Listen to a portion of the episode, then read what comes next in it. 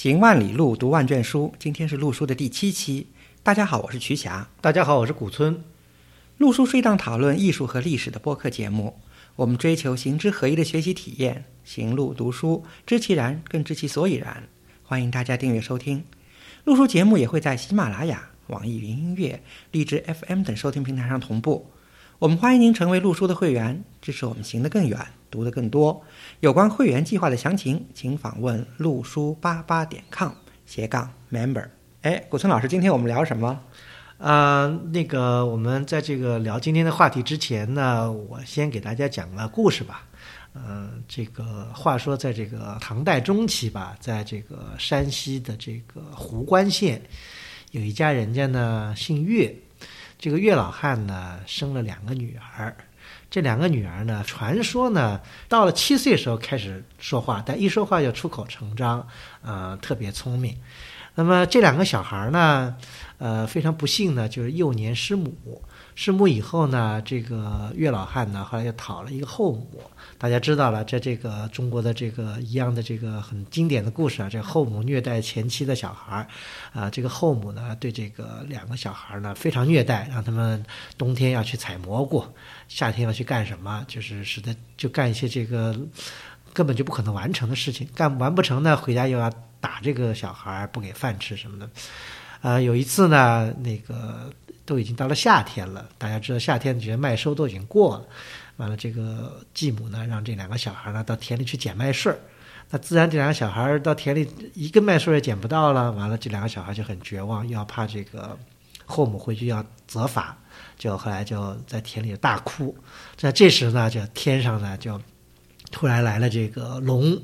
来了祥云。结果老二呢踩着祥云，老大呢就骑着龙，就忽忽悠悠的就上天成仙了。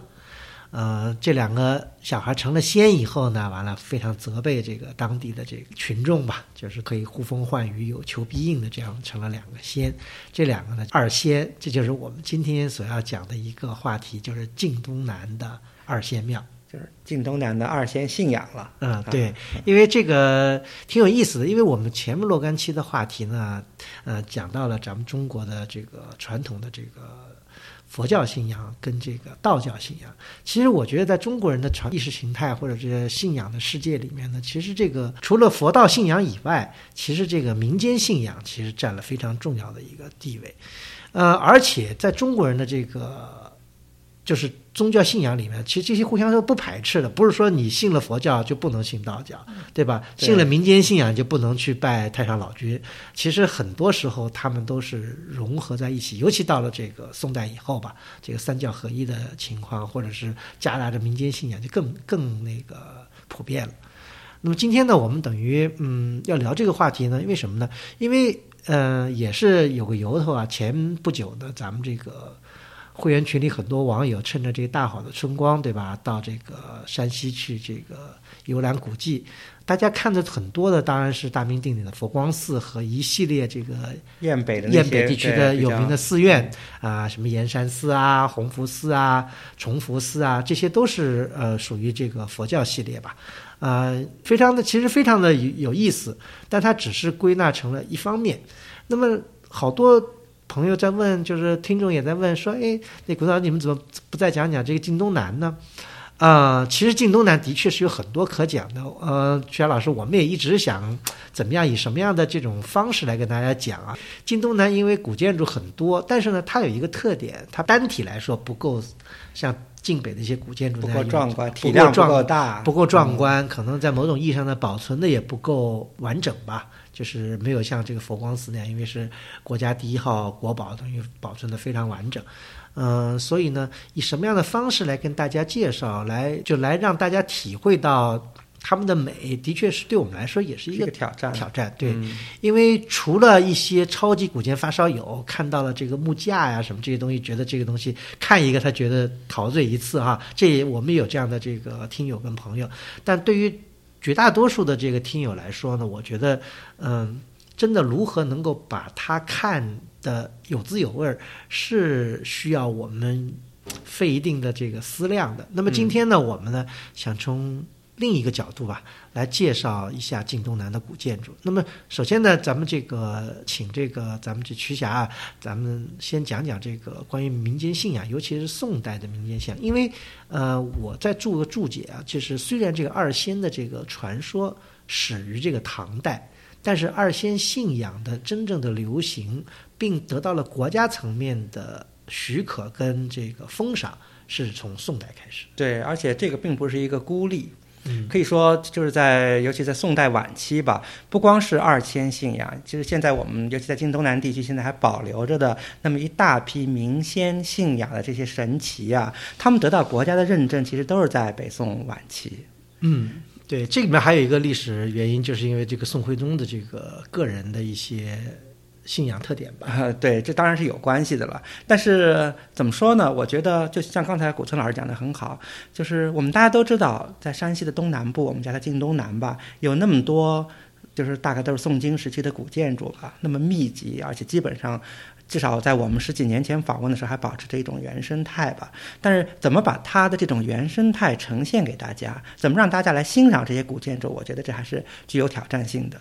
所以，我觉得呢，也许呢，民间信仰也许是一个切入点。因为我觉得我自己的体会也很深啊，就是我自己在第一次去晋东南之前，其实我对当地的古建筑也好，当地的这个信仰的这个情况呀，其实也并不是非常熟悉。但是去多了以后，来再才慢慢的有了一些感觉。至少有一点，大家可以知道，比如说他在山西晋东南地区有一些这个村子，对吧？他经常有些村子会有十几座。这个古庙或者怎么样的，但是其实真正落实到佛寺或者道观的很少，而大部分是那种信仰，就是包括各种信仰在内、各种民间信仰在内的其他各种各样的庙。其实这个是我以前去晋东南之前，我根本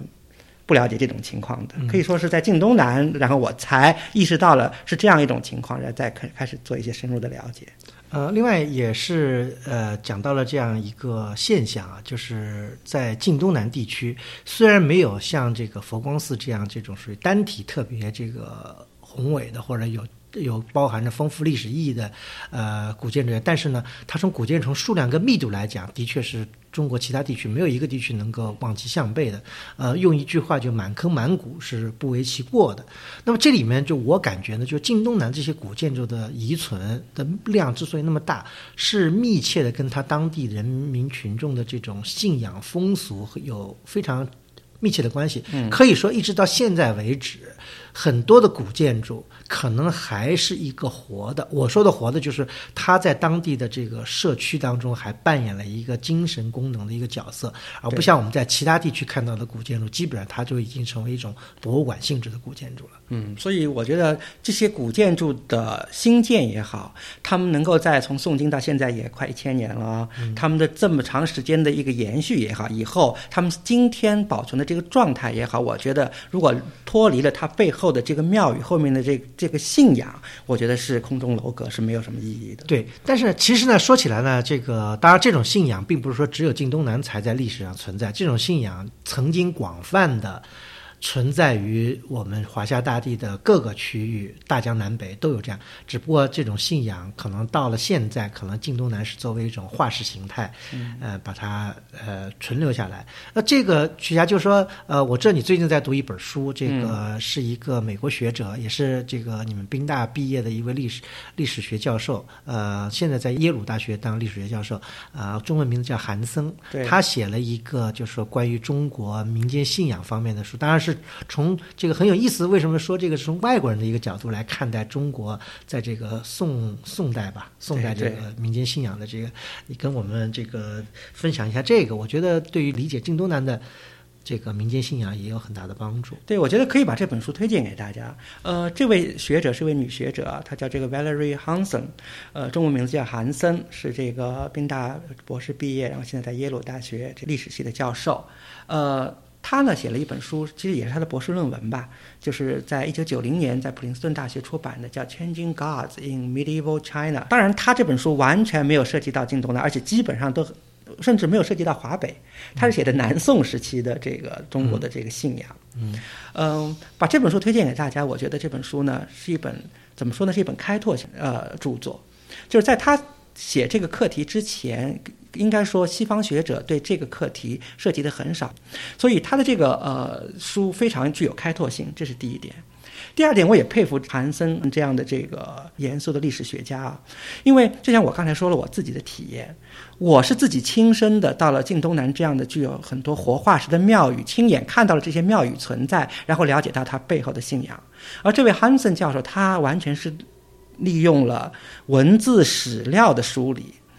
而且他研究的这些庙宇基本上。都是早就不复存在了，只是在一些文字的、在一些史料、在一些笔记的记录中，还保存着一些只言片语。他就把它完全梳理起来，凑成了一个比较完整的一个一个一个图像。所以我觉得这是非常了不起的。嗯，这个应该说呢，就是民间信仰这一块呢，从这个理论角度呢，我觉得韩森。教授他的这个研究呢，他是从这个西方人，当然从西方人角度，他从了另外一个切入点，比方说他从政治经济的这个角度来看一些中国的这个信仰的流传，还有一些变化，对吧？但他用了很多的史料，刚才这个呃曲霞也讲了，他用了大量的这个南宋那个宋代的人的这个笔记，嗯，一些这个还有各地的这个。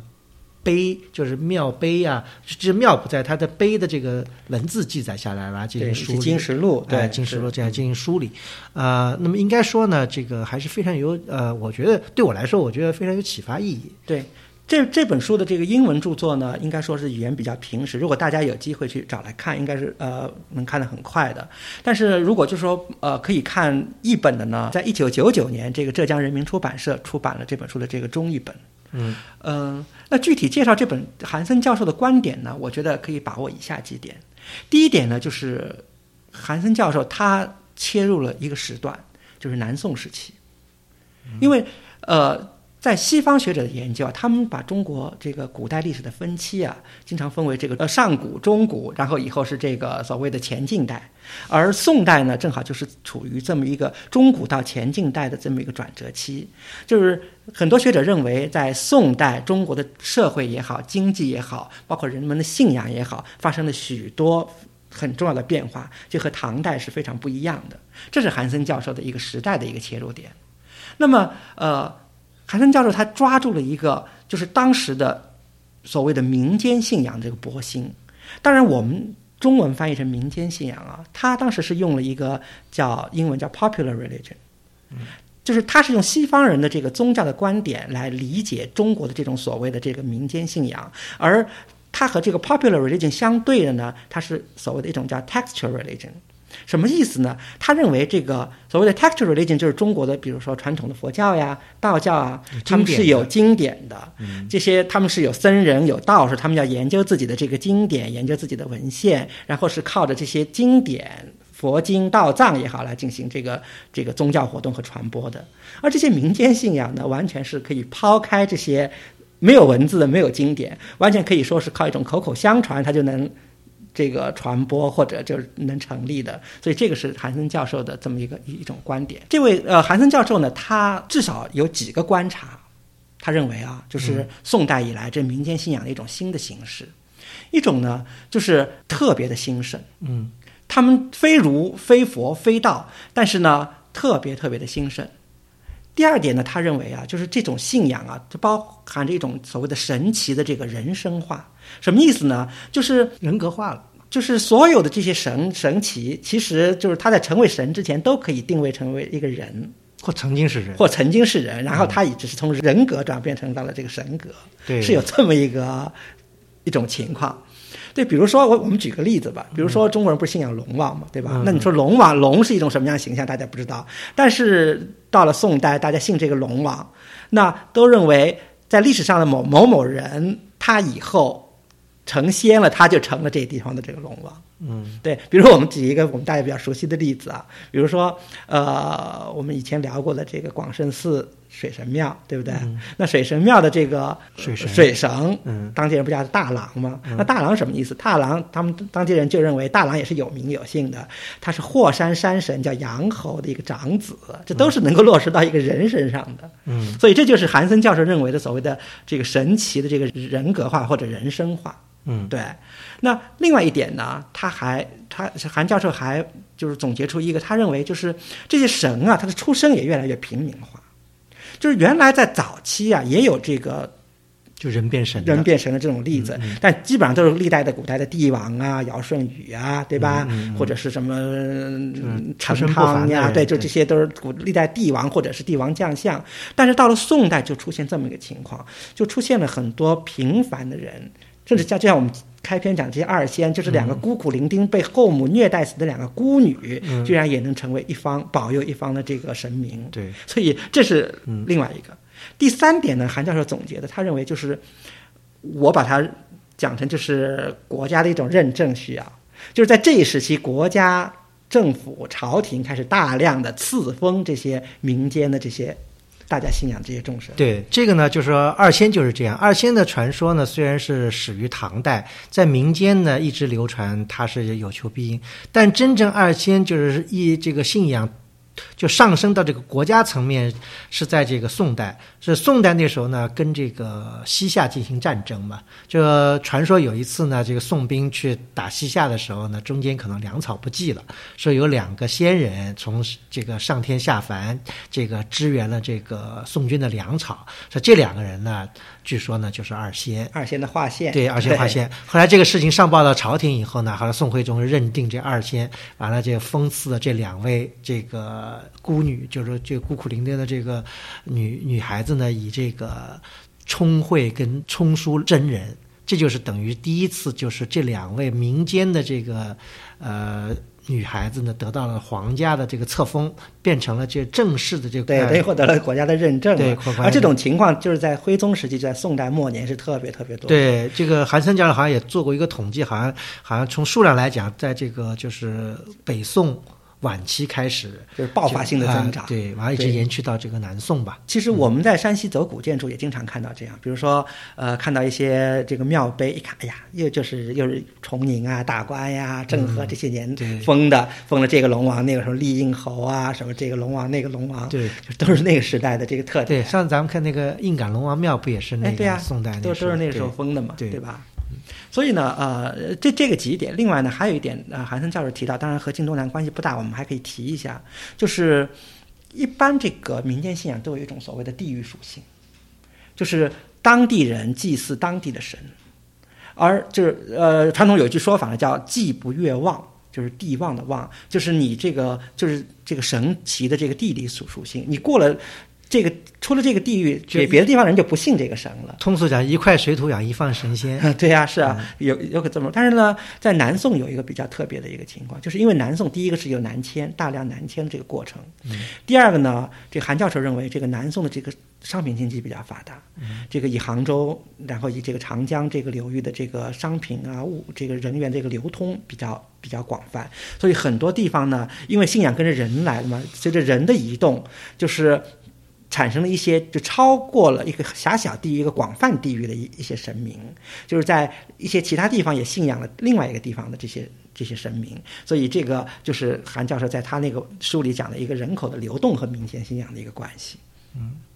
所以说，这个当然，我觉得以宋代为切入点，的确是一个非常好的一个抓手，因为。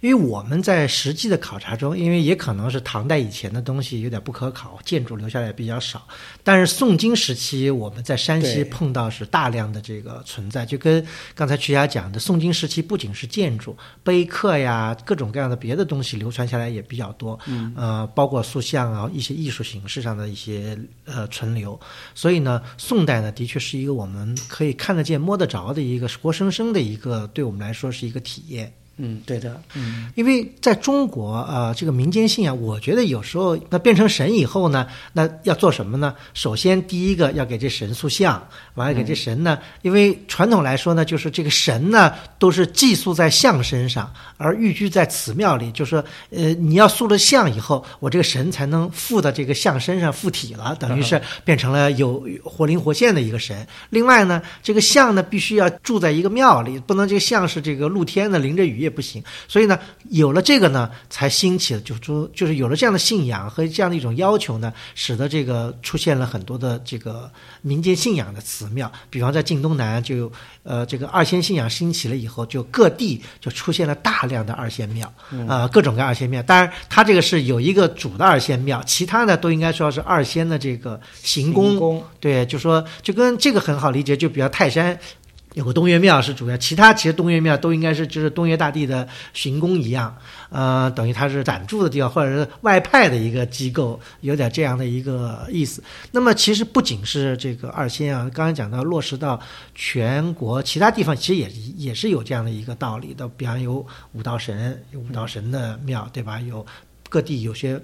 不一样的神神明有不一样神明的庙，但就山西来说呢，我们看到的除了二仙以外，还有这个汤王庙啊、禹王庙啊、炎帝庙炎帝庙啊，这各种各样的这个，而且甚至祭毒庙啊，对，祭毒庙、三中庙，三中庙实际上是后羿的这个各种各样，但是归在一起吧，我觉得这个韩生教授还有一个，我觉得有一个最主要的一个观点啊，就中国人的宗教观实际上是以什么？是以灵不灵为。判断标准的 这一点，我觉得是外国人是有时候不太能够接受的。对，因为外国人的信仰，我知道一个呃，大部分的这个西方主要宗教，或者是不仅是西方主要宗教了，这个三大宗教里面，其他两个宗教都是一神论的，都是而且是一不仅是一神，而且是一本书，嗯，对吧？只有咱们东方的宗教是比较庞杂的啊，所以他们不可能说我既是犹太教徒，又是天主教徒，又是基督教徒，这是不可能。但中国。中国人他觉得又可能是又可以是这个佛教徒，但我也可以是去道教庙里、道观里烧香，也可以在祭祭二仙啊、拜拜龙王啊。对，而且这个西方这个宗教，它基本上是对一种来生的一种一种追求和一种一种向往，而这我们中国这些民间信仰基本上。都是集中在于今世的一些所谓的有求必应吧，就是一些追求和一这一些想法，所以才信仰这些神明。而且特别有意思，就是说这个呃，韩山教授他的这个书的英文名字叫《千金高尔》，对吧？他《千金高尔》里面有一个，他千金，我觉得是有这个很多含义在里头的。呃，中文翻它翻的叫变迁，我觉得还不完全能够。达意，因为它这个千景里面，一个它当然讲的是有这个地理千景的意思，比方说有些随着这个人员的流动，信仰扩散了，对吧？它是在在千景。还有一个，我觉得千景是指。其实人民在不断的选择，嗯，就说不说嘛，就说这里面举了好多例子，有的说这个这个神不灵不灵，我就再去换一个神去信信。那么这个，所以现在遗留下来的好多庙都是这个很灵的庙，很灵的庙，我们我们就一直能够坚持下来。比如二仙就是属于这个非常灵，不仅是二仙是管什么求雨啊，还管求子啊，还管医病啊，还管各种各样的事情。蝗虫什么的，反正你能想到要求的，你都可以去求。而且因为它灵。灵，所以它一直能够流传到今天。对，而且所以讲到这个“灵”字啊，我我当时特别好奇，这个“灵”字，这个韩教授在英文里他怎么表述这个“灵”字啊？嗯，呃，古森老师，你知道他怎么表述的？我觉得这字挺难翻译，挺难翻译的。他用了 “miracle” 这个词。啊，其实这个词也是从基督教有一些过来的，就是基督显生的时候那些 miracle，就是古希腊有对古希腊有这些 miracle，对吧？所以韩教授用了这些 miracle 来表示这个灵，这个好像好像呃挺生动，但还差那么点意思。对，因为这个 miracle 一般来说，我理解的意思就是它是神迹嘛。比方这个圣经里面要讲这个耶稣施了神迹，拿五饼二鱼喂饱了多少多少人，这是 miracle，对吧？但也有呢，就说。中国人也这个大家不完全理解，比方说，你说有的人去求子，比方我要得个男孩子，他求了以后，他真的生了个男孩，所以这这就不能算是 miracle，因为也可能是男孩，也可能女孩，只是百分之五十，百分之五十。但是他如果觉得是个男孩了，他觉得也灵了。但这个如果完全上升到 miracle 的角度，可能就有点儿，有点儿。有点这个夸张了，但是呢，所以说，呃，是挺难的。比中文有很多意义，比方说，我再讲一个意思，中文很难翻译成英文的。比方说，中国人很讲义，义气的义，义这个字，义这个字虽然很简单，就义这个东西很难翻译，所以就跟以前中国人这个气这个字，后来西方翻译不出来，直接要弃了，因为实在是翻不出来这个“弃”字怎么来翻，因为还有很多种变形的意义在里面。所以我觉得，呃，的确语言是有一定差别的。这个“灵”不灵这个字，呃，如果要代替的话，可能 “miracle” 是一个词，但是呃，不能说是完全词达意的一个。一个一个现象。对我，我觉得我们讲了太多的形而上的这个理论了。我觉得，呃，这本书推荐给大家，还是希望大家自己如果有兴趣的话，可以看看这个韩教授的一些论述，嗯，对他的一些总结。呃，因为这个，我们接下来讲这个就是二仙庙啊。因为讲到晋东南，因为为什么呢？也挺有意思的。因为也是在这个做这个节目以前呢，群友也在聊天，对吧？讲到二仙庙，完了那个一提二仙庙，大家马上有人说太多了，哪个二仙庙？完了，后来有人就总结了一下，说这个在这个全国重点文物保护单位一到七批里面就列了七个二仙庙。呃，这个你想，如果不说是哪儿哪儿的二仙庙，只说二仙庙，大家就真是不不像别的。你说佛光寺，那天津大家知道只有一个佛光寺是在山西，可能佛光寺名字可能还有别的地方也有叫佛光寺的，但的确重点文物保单位只有一个叫。在山西，可你要说二仙庙国宝，那你必须要说是在哪个县的都不行，是在哪个村的二仙庙才行。因为比较就我们知道山西的这个临川，对吧？临川一个县，它就有三个二仙庙是列列入国宝的，对。所以你要说临川二仙庙，大家可能就有点不知所云。你说的是哪个二仙庙？这也能反映出一个特点，就是说在晋东南地区，它的这个国宝的这个密集啊。对。而且这七个二仙庙，呃，除了这个。它的本庙是后来有翻建，是呃基本是元代建筑外，其他六个二仙庙都是宋金时期的建筑。这一点来说，也是在全国也是就绝无仅有的一个现象。对，我觉得我们其实就可以按照我们群友的这么一个线索，就是把在节目里把这个列入国宝的晋东南这七座二仙庙，其实都可以给大家简单的梳理和介绍一下，而且各有特点。对对，就像刚才古村老师讲的。一个就是湖关的二仙庙，其实它有一个大名啊，叫征泽二仙宫，在湖关。然后那个它是二仙的主庙，因为因为他附近那个地方就是这个二仙升仙的地方，而且他们家就是那边人。对，其实，在二仙升仙啊，升仙大家知道是这么一个词儿，但是在有一个专有的词，就形容二仙升仙，他们叫冲举。嗯，冲就是，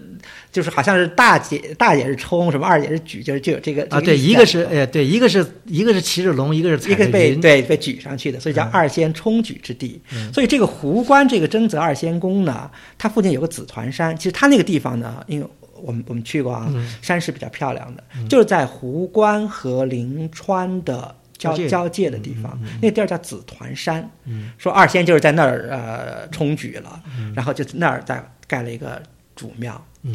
呃，也很有意思啊。其实我们去二仙看这个湖关的这个征子二仙宫，可以说是二仙的主庙，规模确实很大，嗯，香火确实是在历史上是很旺盛的。从它现在这个二仙庙里保保存的这个碑刻就知道，有宋代开始的这个碑，一直到近代，嗯。但是就是因为香火实在是太旺盛了，而且因为太重要，所以经常被修啊。对，所以现在我们能看到的最古老的建筑，也就是它主殿是一个。元代的建筑，嗯，对，然后其余的基本上是明清的一个形制和这个这个结构，嗯，但是规模的的确是很规模是的确很大，而且而且它是在一个山坡上，等于有一个台阶上去，完牌楼，完了门，完一进一进的，呃，非常的壮观，是所有这个晋东南地区二仙庙里面的最大最大最大的最大的一座，嗯，体现了一些这个元代建筑的一些特点吧，啊，另外就是就是说。看里面有些碑刻，这是一个等于是个也是个看点。对，因为它里头的这个碑刻就记载了，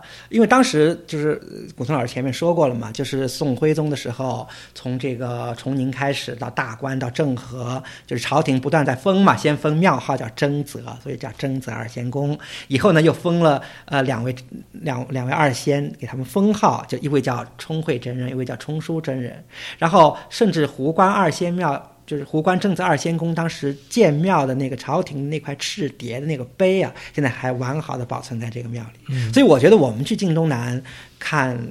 看古建筑啊，不光要看古建筑的形制，它是什么时候的这个木构，它的结构怎么样，它布局怎么样。其实很多时候这个古代的这个碑刻是必看的。嗯，很多时候你能从中得到很多信息，而且能得到很多乐趣。对，这个我觉得是非常重要的，因为这一点呢，大家有时候往往容易忽略掉，嗯就觉觉得哎，拍照一看这个这个房子啊、建筑啊什么的，就往往这个碑，因为有时候不太显眼嘛，所以我觉得这一点呢是非常提醒大家一定要注意的。嗯呃，那么这个呢，当然是一个等于是主庙，而这个庙实际上是呃有点不太容易去，因为好像我们也是去了几次京东呢，有后来才去的，因为有点偏远，对吧？对呃，但是的确风景是很不错，因为现在如果能自驾的话，就一点问题都没有了。去那个地那个地方风景很好，很、很这个作为群山环抱吧，对吧？也的确是一个好像看起来是一个比较好的一个一个地望的一个地方。嗯对对，呃，讲到二仙庙呢，实际上呃，刚才讲的这个是呃主庙，等于这个大本营。呃，另外呢，散落在各地的呢二仙庙，其实都是它的行祠或者行宫。呃，最值得称道第一呢，应该讲到的是泽州小南村的二仙庙。呃，这个二仙庙实际上我觉得是比较了得的，是什么呢？如果大家去。翻这个就是比较早期的这个中国建筑，就是刘敦桢先生编的《中国建筑史》里面都登了这个这个二仙庙的这个照片，对对吧？当然他那时候登了选择的，就是说是宋金时期的这个寺庙建筑里面的这个小木座，对吧？对对他说这个里面的这个小木座，就天宫楼阁是其实是真的是大家都知道这个呃这个山西大同的这个国家教藏的小木座是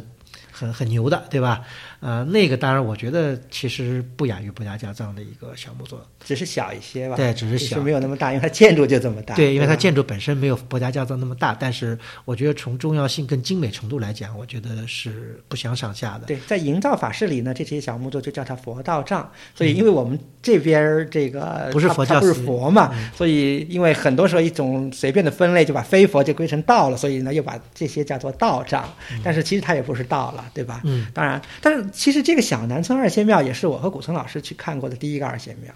对，是是是，我现在印象也很深啊。当时这个还没有高速公路，我们是从青莲寺看过青莲寺以后，走一个小路，坐着一个坐了个突突三蹦子。对，三蹦子突突车，哎呀，一路颠簸呀，然后要找这个嗯小南村也不容易，所以当时真是一番周折。但是我印象很深啊，就是到下了车以后，往那坡上一看，那棵古松和那处飞檐的话，其实我觉得不是完全被他抓住了。嗯，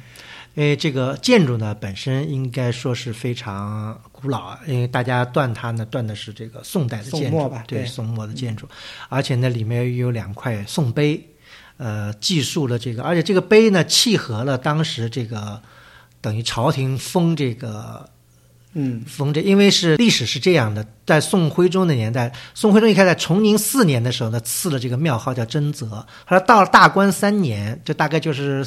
四年以后呢，后来胡关县令请赐这个仙号，对吧？后来就才赐了这个冲辉冲书这样的这个真人的号。那这个就在这个时期，这个小南村二仙庙修建的。对，应该说可可以说是当时这个二仙信仰在晋东呢，在陆泽两州吧，应该可以说是大兴，应该说是各地建了好多。类我相信啊，建建建建了好多类似的二仙庙，而我们很幸运的就是在现在的就离泽州县城不远，这小南村居然还能保留了那么而且特别有意思的就是，相对于其他这个各座二仙庙，这座二仙庙应该说它里的它的内涵保留的最多。对因为我说的内涵呢，就是说不只是有建筑，因为刚才讲到它有这个小木座，对吧？这个道藏在。另外呢，它其实呃当时的这个塑像啊也都保存了，而且这个塑像明显，如果大家去跟这个晋祠的这个圣母殿塑像比，有这个同样的这个风格，是属于这个应该是属于宋代时期的风格。而且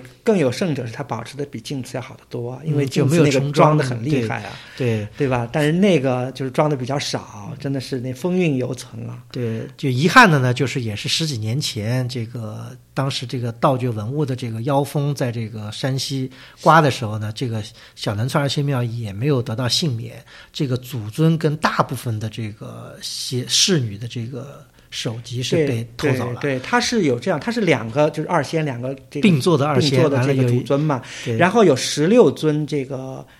其中有两尊是女官，十四尊是侍女女，对，女官环列左右，侍啊，女官是左右两个，一边一个，啊，侍女是环列左右的这样，呃，大部分都被盗走了。那么还有几个、呃、手机被盗走，对，但是大部分脑袋就被偷走了。完了，那个现在后诉的呢，也是，当然一看就能看出来哪个是没有偷走的，哪个是后诉的，因为这个质量是立判高下。对啊、但不管怎么说吧，我觉得能够给大家看见的是一个比较原汁原貌的一真是一个化宋代！宋代小庙的宋代。庙宇的当时的一种情况，就是你一进去就是一股宋代的气息，就像我们去佛光寺去是一样的，一进东大殿就是一唐代的气息扑面而来，对而这儿就是一种宋代的这种气息，宋代末年那个气息，完全是非常非常原真的。不过挺有意思，因为这个二仙庙，因为它比较有意思嘛，我们也不止去过一次哈。我在我印象中，我们去吧去过三次，呃，一次的去走访。那么它呢，实际上每一次走访也都有点变化。据说哈，我们我们最后一次去也已经是六七年前了。说那以后好像是国家花钱，好像把那个前面那个大门啊什么戏台，好像据说也给它修起来了。对境整治，对对，我们那时候去的时候还是比较原生态吧。我觉得还有特别有意思，有一次去那个跟当地老师一块儿去，去了以后啊，正好是中午这个饭点儿了，完了那个当地那个看庙那大娘还特别热情，说你们有没有吃饭？没吃饭那一起吃吧。他们正好要做午饭，完了那个特别热情的给我们这个吃了他们当地的这个饸饹。对，当然，这个因为这个饮食习惯不一样，我们同去的有些这个上海女小姑娘不是特别不是特别吃得惯啊，那个而但是但盛情难却嘛，呃所以是含着泪把一把一大碗饸饹给咽下去了，所以这个景象真是现在是历历在目！对哎，这也是这也是仿古中的一些花絮吧，我觉得是真的能这个能记很长时间啊，特别有意思。嗯，而且还其实还有一个古村老师，你要你你想到吗？其实在这个小南村二仙庙这个建筑上，还有一个比较容易被大家忽略的一个看点，嗯，就是它在前沿的这个金柱啊，一个石柱上面有靖康年间的石造题记。嗯，这个靖康大家靖康只有两年，靖康元年对这这一年还是是两年对吧？对，就是靖康二年，二年对啊，靖二年就那个了嘛。它靖康元年的题记，对这个其实是相当对。很少，因为也因为我们去仿古有有些有心的朋友也会一直收集这些年号，我觉得很有意思，能大家能够。可以，可以，其实我们也可以这个挑战一下大家，就是说，呃，如果大家在别的地方能发现有靖康年号的，我们也可以互相交流一下。我觉得是特别罕见的一个年号，因为大家知道这个靖康这个年号，呃，杨康跟郭靖啊，也是出 也是出自这两个年号，这是对于中国人来说是非常有。有历史意义的一个年号吧，因为这个岳飞的《满江红》里面有这靖康耻犹未雪，呃，这古村老师还是看过《射雕英雄传》的上一期说我们都没看过。因为看过电视剧也知道杨康跟这个郭靖啊，嗯。这个大家看看靖康年号在哪里还有，哎呀，这个回味无穷啊！嗯，其实呢，还有一处，这个除了呃南村小南村二仙庙是宋构以外，还有一处是临川的小惠陵二仙庙，嗯，也是一处这个难得的宋构。对，而且基本上跟小南大仙庙布局什么都差不多，嗯，很像这，两个二仙庙布局很像，，对，但是它更完整一些。对，它更完整。因为刚才讲到那个小南川二仙庙，它门没有了，大门那边被拆掉了，改成现代的大戏台了。那时候，嗯，呃，小南村这个啊、不是小惠岭的二仙庙呢，非常完整，它就独立的这个坐落在一个高岗之上村外的，一个高地上啊，对就远看是相当有气势的啊嗯很。漂亮。对啊，尤其是在我觉得在秋收以后，就那些麦子秸秆全收完了以后，然后四周是一片空阔，远远的看去就就是这山坡上这个古庙嗯矗立的这种感觉啊。对如果再有一抹斜阳就更好了。对，但是这个庙呢，也提醒大家，这个钥匙在村里，所以要必须要提前去找人。呃，特别有意思，这个嗯，回想到第一次去小小惠岭二仙庙的时候，也有也这个古春老师做了回这个墙上君子，不是不是梁上君子，是墙上君子。因为一开始看了没有人，没有人，哎呀，想这个东西看不见怎么办？那就爬墙头看一下吧。这这这没这没翻下去，这是在墙头上看了一下。对对，对，完了这个后来来人了，嗯，呃，这个庙呢也是宋代的建筑，呃，特别有意思呢，就是说这个跟小南川仙庙比呢，它就是，呃，出了斜拱。这个当然，如果古建筑知识多一点就知道我们在讲什么，这斜拱的含义，大家可以下面去翻一下啊，因为。语言说起来比较麻烦，但你一看这个一看文一看图片就知道什么叫斜拱了。嗯、在宋代建筑好像出斜拱的是比较少见的啊，不能说没有，但是比较少见。晋东南比较多吧，这个有好几处，当然最有名的是镇定的那个摩尼殿了。这一处宋构呢，就说我觉得还有，就说如果大家记得的话啊，这个里面就是在那个国宝山西那一集。呃，当时的摄影师拍了一个内部的梁架的彩画，因为他打的光打的特别好，拍的还是蛮漂亮的。就是说虽然，但是那个彩画肯定不是按照这个宋代营造法式的哎对对肯定不是。但是呢，呃、也有些年代了有些年代，嗯而且这个应该说是在这个，我认为在晋东南这个古建筑内部彩画算是保存的比较好的，有好些地方它、这个因为好有好些地方只是部分梁架上有一些痕迹，或者有一部分保持的比较好。像它这样的，就是满，就是整个这个店内的梁架都保持的那么完整，而且颜色还那么鲜艳，而且又有一定年代的，这还真是难得。对对，这个是我觉得是小惠岭二仙庙的一些看点吧。嗯嗯，再次提醒大家，如果去的话，一定要找人去开门，因为后来一次去，我们就这个等于是这个吃了闭门羹了。嗯嗯，讲到临川，呃，临川是二仙信仰实际上特别发达的一个地区。对，呃，大家知道，因为那刚才讲的那个就是真子二仙宫的主庙，实际上就在临川跟湖关交界的地方，所以呃，临川这二仙庙数量也好，质量也好，都是这个在晋东南这几个县里面是应该是首屈一指的。嗯，呃，讲到这个呢，实际上临川二仙庙，大家马上。这个就是浮现到脑海里，还是西西二仙庙，因为也是一张那个零九年那个国宝山西那那一期专辑的一张照片拍的，叫拉叶大拉叶，大拉叶照片拍的特别好，这个摄影师是煞费苦心，把这个临川二仙庙的这个美给它给它拍出来了。它是一个就金代建筑的这种这种楼阁啊，这种这个环境的这个配合是相当的这个美妙的。对，呃，这个二仙庙，我觉得它是算是在这个二仙庙里面，我觉得是仅次于真泽二仙宫规模规规模来说对对规模来说，因为它这个比较完整，也是就说有两进院落，对吧？完了，它这个而且最主要的，它有这个两边有两个金代的这个梳妆楼，梳妆楼，或者也叫插花楼，有当地也叫插花楼的，这金代的楼阁，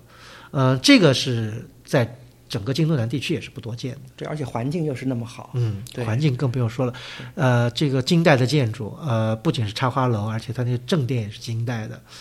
呃，都是比较这个，我觉得应该是都是比较完整的，保持一种金代这种中小寺、中小庙宇的一种风格吧。呃，的确有一些这个古画的这个风味。就是完全就有一些那种宋金时期那种界画的那种感觉，嗯，真是如画一般。嗯因为这种组合其实现在见到的不多。对，因为我们我们现在看佛光寺也好，就东大殿这么一座建筑，对吧？对下面这它不成不成规，不成就是这个没有，不是个完整的，不是个完整的对对，嗯这个空间是这样的。所以其实中国古建筑的欣赏，更多的并并并非它的单体建筑的美，而是它组合的空间之美。对。所以在西溪二仙庙，我们真的是非常能好的体会到这种组合之美和空间之美。嗯，嗯，是，所以这个西溪二仙庙呢，我觉得选择判断去的时间也很重要。就是说，当然这个最好是在这个日落时分，对吧？嗯或者你要赶青岛，因为它是等于是在一个山阴山的这个北边其。实讲到山阴，其实我们还可以再多扯几句啊。嗯就是二仙庙，二仙庙，其实在西溪当然是比较典型的，就是它都是很多时候是面山嗯，背着水，它因为它在山阴嘛，就是它选择址的时候一般都在山阴。呃，这个不知道有什么讲究啊，但是它是山阴，但的确也是坐北朝南，但是它因为在山阴的话呢，等于它是地势是往下走，往下走，对，所以你去西校一般都是先，就是说我下去以后，然后再再再这样的。就在好几处其他二仙庙也有相类类似的情况，对。对吧？对，比方像那个临川的另一个国宝，就是南神头二仙庙，南神头二仙庙也是这样的，也是在山阴，完了坐北朝南，等于是它地势下去的，就是有这么一个往下的这种感觉，然后这个到了这个庙前，对。对吧？嗯嗯也是这样的一个，就是它不是靠着山，它是面着山，这一点，呃，有这个特点，但是具体为什么这个也说不清楚是其实为什么。讲到，其实我们再可以多扯几句西溪二仙庙。我觉得西溪二仙庙的这个规模很大，而且呃，它的这个历史啊，这个庙自从建立、创建到以后的这个维修，这个历史也是比较这个清楚的。嗯它呢是这个，它也可以反映一个侧面反映了这个二仙信仰是如何在晋东南地区被老百姓所扎根、所坚固、所传播开来的。嗯比如说这个西溪二仙庙就是一个例子，它原来呢是这个临川县一个姓张的一个张姓人家，说是这张姓这人家这个母亲姓秦，突然晚上做了个梦，做梦见二仙了，说要建庙，然后他们这个母子就这个有因为这个梦的缘故嘛，就建了这么个二仙庙。建完了以后呢，没想到他们这个张姓人家的这个事业就蒸蒸日上，就越来越发达，所以他们就认为是这个二仙庙灵了，给他们家带来了这么大的好处，所以。整个有京一带，就是这个张姓人家不断在投入，不断在投入。但是这个西溪二仙庙虽然是西溪二仙庙的前身，还不是我们现在看到的这个西溪二仙庙。嗯我们现在看到西溪二仙庙呢，是有政府参与的，嗯，是是在金代黄统年间一次大旱，嗯又是淋了，求雨雨下来了，然后当地的这个官员然后介入，在现在这个西溪这个位置重建的。嗯，因为我也读了一些资料，这个西溪二仙庙因为离着这个临川县城不是很远嘛，呃，在这个旧时代的时候呢，就是到了春节，就是春节的这个十五前，就是西溪二仙庙的这个当地的村民就要把这西溪二仙庙的这个呃神灵啊要抬出来。就，神像，这神像要抬出来，抬出来请到这个临川县城，临川县城要这一路上家家都要摆放香案啊、祭祀啊、供奉啊，啊，在灵川县城要待几天，大家要呃要庆祝一番，然后过了这个正月十五，完了再把这个二仙再抬回去，嗯再放回这个。这个庙里庙里，对这个呢，就成为当地的一个风俗。这个可能下面我们也要讲到一些这方面，因为这些民间信仰是深深的跟他们当地人民的这个生活、跟庙会、跟这种社会行为是结合在一起的，并不只是一个单单的一个大家烧香就完了一个一个地方。嗯、这个呢，因为时代的变迁，可能现在看到的痕迹会越来越少，但是历史上呢，呃，留下了很多的记载。啊，临川呢，这个是一个很神奇的地方。虽然临川是一个，我觉得是一个比较偏远的太行山的一个，嗯应该是国家级的一个好像贫困县，嗯，但是我觉得留下的国宝特别多，嗯大概好像国宝我记得要十六处还是十几处，而且尤以金以尤其以金代建筑为多。对，为多，这个很多，这个以。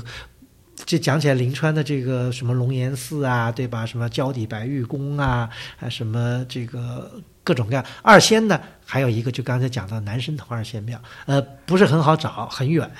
呃，在比较深山里啊。呃在深山里。那个地儿，我现在地名还记得很清楚，叫石刻烂儿，当地人名叫石刻烂，普通话读成叫石坎。石坎峦石坎峦，嗯，对。石刻烂完了那个很不好找的一个地儿，当然当当年是不太好找，现在可能交通方便一点，但是因为是远，所以它的这个庙的这个风风景啊很好。因为我印象很深刻，远远看过去就在一个这个山脚下，山对吧洼里头完了一个古庙，旁边还有一棵古松，嗯这个非常入画，而且那个时候呢也没有那么多的这个什么电线杆啊什么这些东西在那，就是看起来是非常庙的这个方圆，我觉得五里十里是没有什么建筑的，这是个荒，就是、对吧？就是在一个 nowhere 的一个一个山谷里，对对吧？呃，所以这个地方呢，就是我觉得环境特别的，让人觉得就是像是这个，心旷神怡啊，就是不是就深山长古寺这种感觉吧？我觉得这个，而且它这个庙呢，实际上这建筑呢也非常的古老啊、也也是金代的，对，对，金代的这个梁架结构，而三且间开前廊的这么一个，对，而且你去的时候呢，是的确有点这个古意，因为那时候还是原生态。我这现在已经维修了，有没有把这个前面的那个门什么都修起来，我不太清楚。但那时候去呢，就是很有一种这个古破损美，就跟什么意思？就是说，呃，比如大家都觉得维纳斯特别漂亮，对吧？也有也有好事的人想把维纳斯两只断臂给它接上，但。你接上以后就不如不接上漂亮，这个感觉就是意思，就古建筑呢，你破损的时候呢，有一种残缺美，但如果你把它修得焕然一新以后呢，似乎好像就缺少了点什么东西，这个就是这样一个感觉。我觉得林南圣头二仙庙可能就是给大家这样一种 一种这个感觉吧。啊、那么这个我们再转过来啊，这这个二仙庙的这个普及主要是在晋城地区的四个县。当然，历史上曾经蔓延到，甚至蔓延到了河南地区，比方庆阳啊、焦作那边也有，就是太行山的南边对等于是。但是现在遗存比较多的是在这个晋城的四个县，就是泽州县、那个高平、临川，还有一个就是壶关。壶关呢比较少，高平比较多。高平大家也知道，也是晋东南的一个文物大大县。大县对，对它现在它地县级市了。高平二仙庙啊、有两个。呃，这里面呢，就是我们会先讲这个中平二仙宫，因为中平二仙宫实际上它就是靠着临川不远，嗯，呃，也是一个跟刚才我们讲，在跟小惠二仙庙也是高高的在一个山岭上，也不在任何村庄的边上，就在一个山岭上。我们一路上过去，远远就能看见雄居在一个山头上的一个二仙庙，但不是在那个最高的山头，最高山头还有一个庙。对，因为我不知道高平的一个特点就是每个大山的山上都有一每个每个山头都是庙。对，嗯，那么特别有意思，远远看去就有这个二仙庙。这个二仙庙也是金代的一个建筑，对啊，嗯，呃，规模不大，很小，应该说是可能是只有一进院儿啊。对，而且这个很小，就现实棚可能没有，还是还是拆掉了怎么样？就是反正这个院子不是很大。呃，建筑呢，我们去的时候已经维修过了。对，是的，嗯，嗯，呃，但是呢，值得看的呢，就是它里面呢有一个这个，应该说是金代那时候的一个就是砖砌的一个神台吧神台嗯对，嗯还有金大定多少年的一个碑在上面。嗯这是我觉得是这个中平二仙宫的一个看点。但中平二仙宫，我觉得建筑也是挺不错的。这个是啊金代的一个建，这个这这个二仙宫跟我们要讲高平的另外一个二仙庙挺像的，你是说西里门吗？对，有点哦像，而且它都是狮的石柱。啊，对啊，是啊，嗯，对，就是说是石柱这一点，其实在中国来说也是算是比木柱看起来就等级要高，所以每根石柱一般都要写上诗多谁谁谁诗或怎么样。刚才我讲到这个小南村二仙庙那石柱，不就写着靖因为康什么的？对啊，因为石柱的话它坚固啊，木柱容易这个对，嗯相对来说，啊相对来说肯定也贵嘛。对啊，而且这个石柱不光在山西、晋东南啊什么的，其实在南方，像苏州的宋代建筑也是石柱啊，嗯，对吧？那个那个双塔院，对吧？这个宝生寺，这对个这个这都是石柱对，石柱就相对来说就是更这个更坚固、更更更耐久嘛。对，嗯是的。对，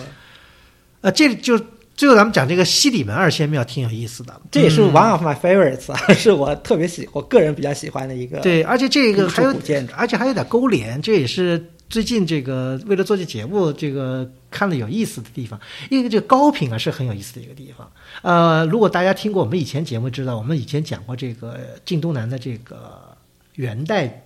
道教建筑的时候，讲了几个都是高品。对啊，然然后后那个这个什么呃马仙姑庙对吧？嗯还有那个青蒙观对吧？都是高平。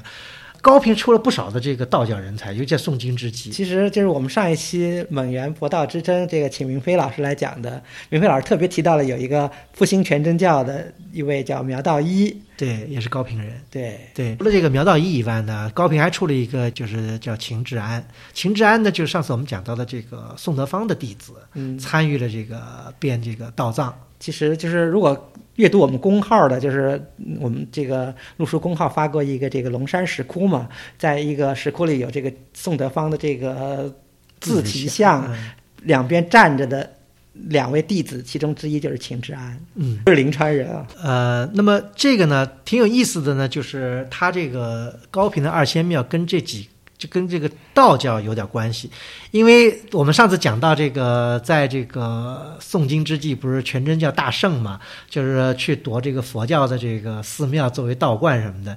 有一个道士，道士呢叫李德芳，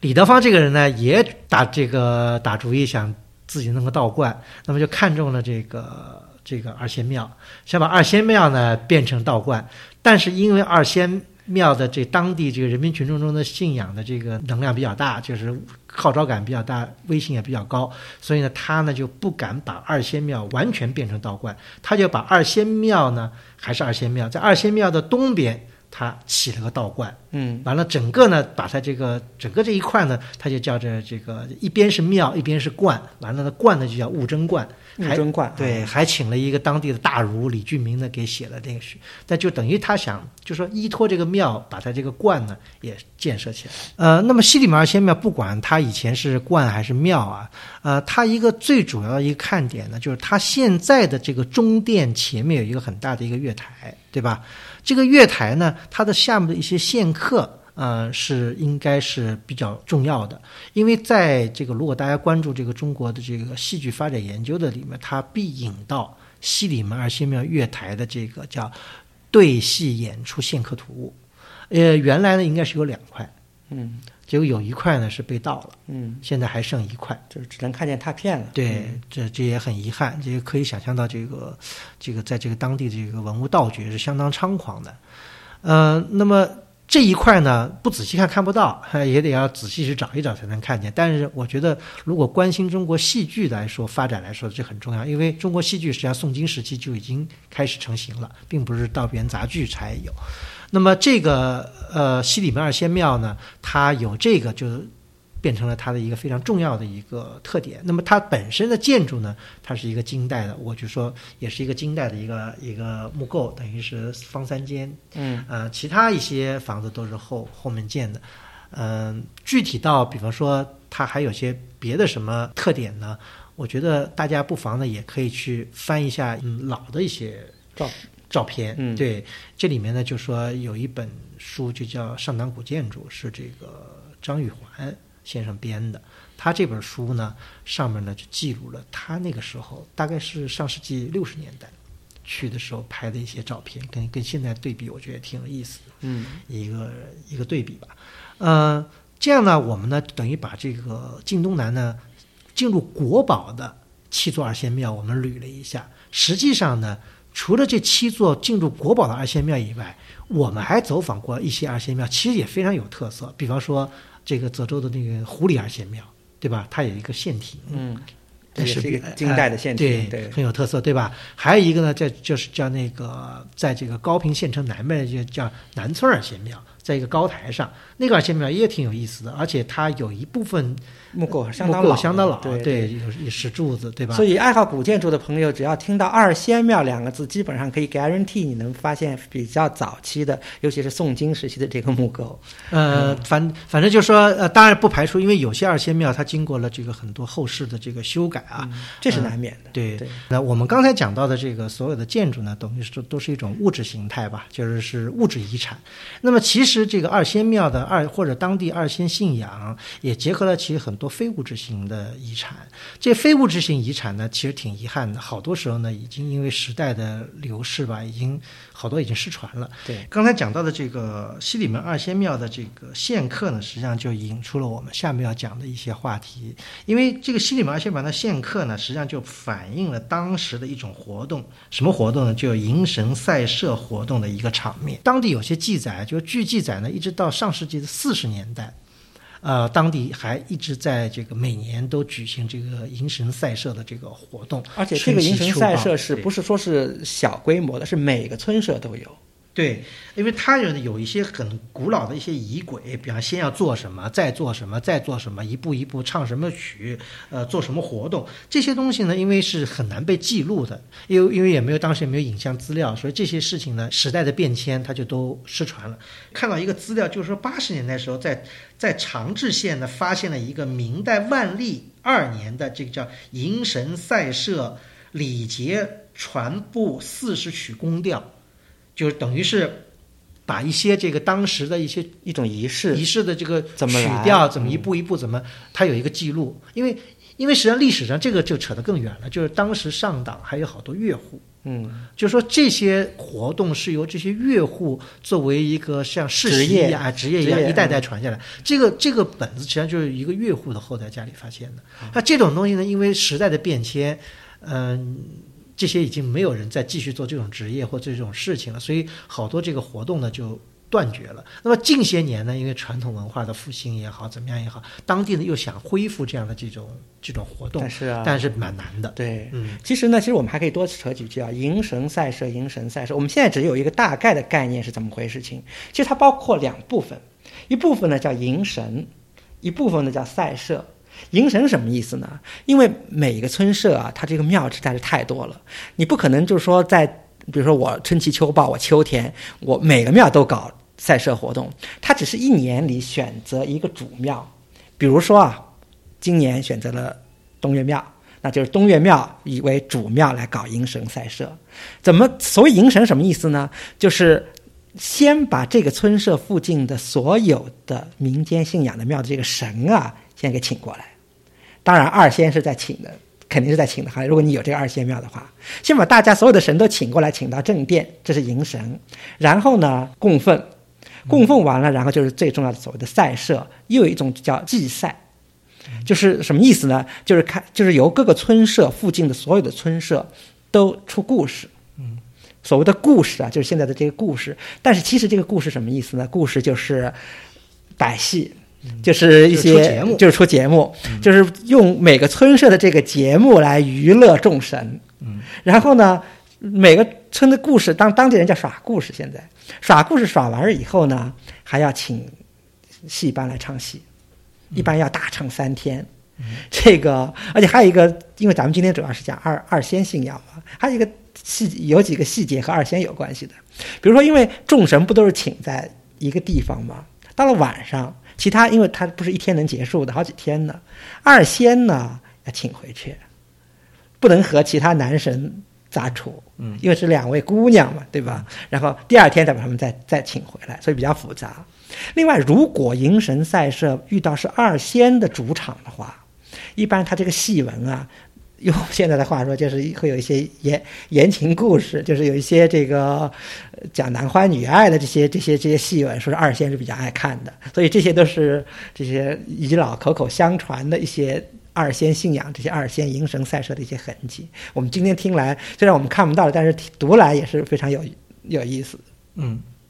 这个，所以我就说，我们介绍今天介绍的这个晋东南的这个二仙庙吧，我觉得其实结合来看，它不仅只是七座或者几座这个古建筑而已，它实际上代表了这个背后内涵很丰富，近千年的这个晋东南的这个民间信仰一种和它文化的这种积累啊，对对对，一种民间这种习惯的这种积累。好，那这一期的节目就到此结束，